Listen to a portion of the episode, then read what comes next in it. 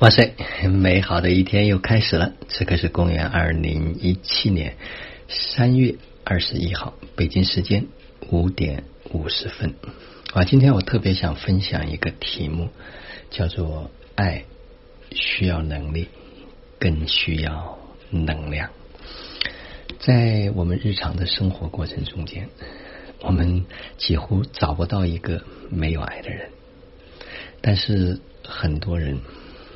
缺乏爱的能力，甚至口口声声说爱自己的孩子、爱自己的家人，但是他没有能力去展示和表达，让对方能够接受到这样的一份爱。更重要的是，时时缺乏这种爱的能量。嗯，经常会出现一种状况，叫做地主家的余粮也不多了。我想举几个生活中的例子，可能很多人都有这样的经验和体验。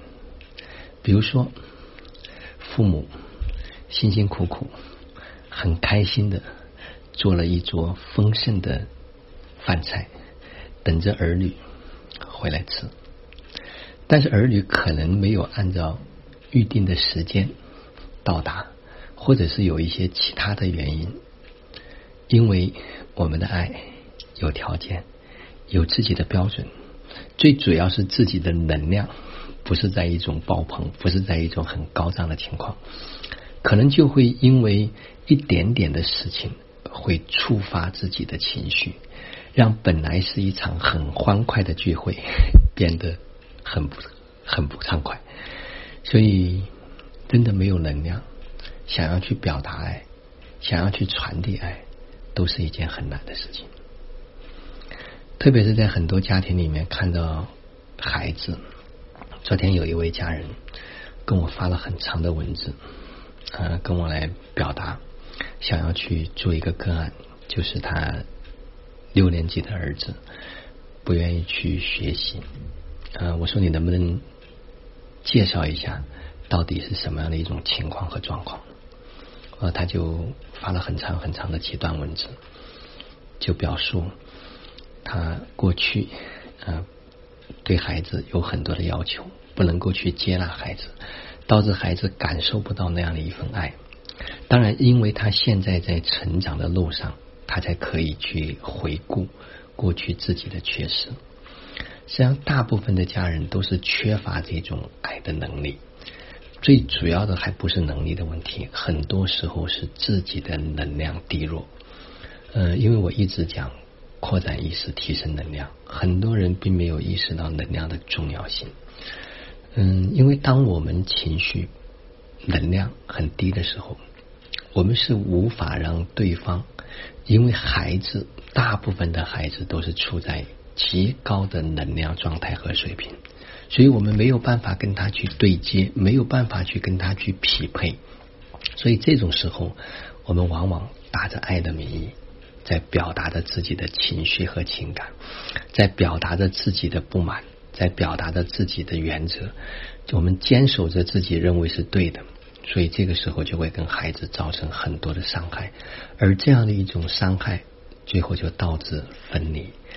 嗯，上次我遇到了一个家长，他跟我讲说：“哎，好像我这么孩子没有没有青春期啊，怎么不知不觉他说高中都过了，我都觉得特别困惑，别人都有，为什么我们没有？”后来我在跟他聊的过程中间，我就发现，哎呦，这是一个充满着爱的家庭，并且家庭的能量的氛围非常非常的好，能量非常的高涨，一家人都是欢声笑语、莺歌燕舞，哇，都徜徉这样的一种爱的最高正品里面。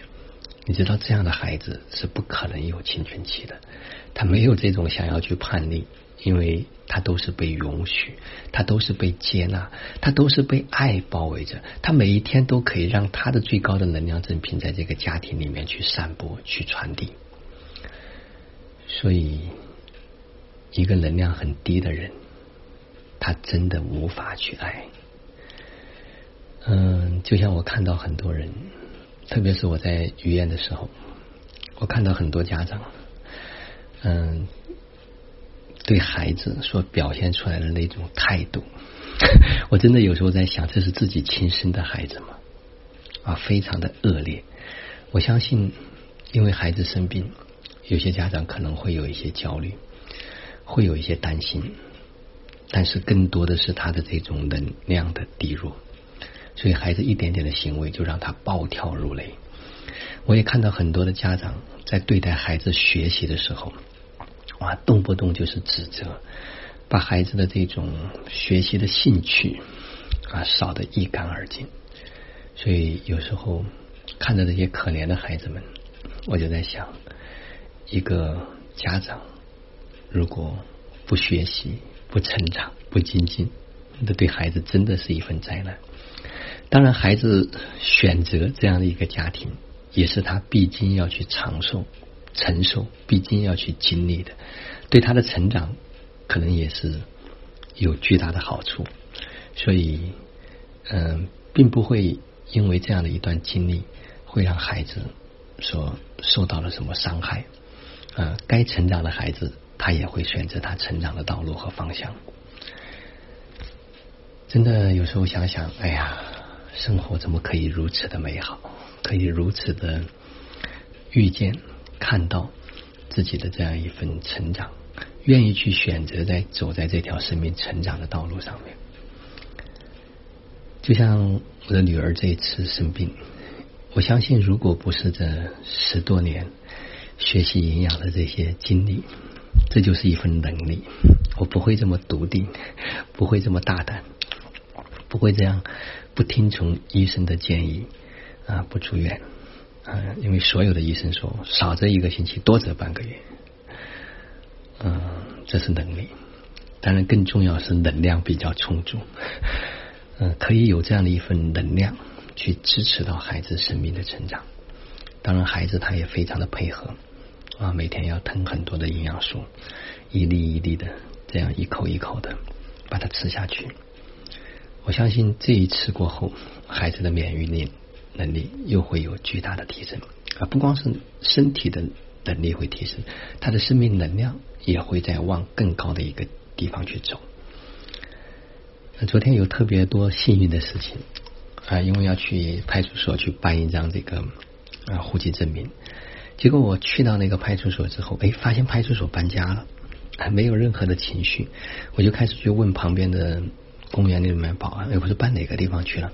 因为虽然他写了，但是写的不是特别的清楚。嗯，一般的我看有的地方搬迁之后都会有一个地图画在那个地方，啊，可能派出所比较拽，认为大家都能够找得到。啊，问完之后我就开车过去，啊，去了之后哇，发现它比过去大了很多，在一个楼房里面。嗯，我一进去我就跟那些工作人员讲啊，我说你们搬到这个地方，哇，这环境比原来好多了，所以他们就特别的开心。嗯，然后办完之后，哎，我说谢谢你啊，打扰你们，不好意思。嗯，他们说，哎，没有，这是我们应该做的。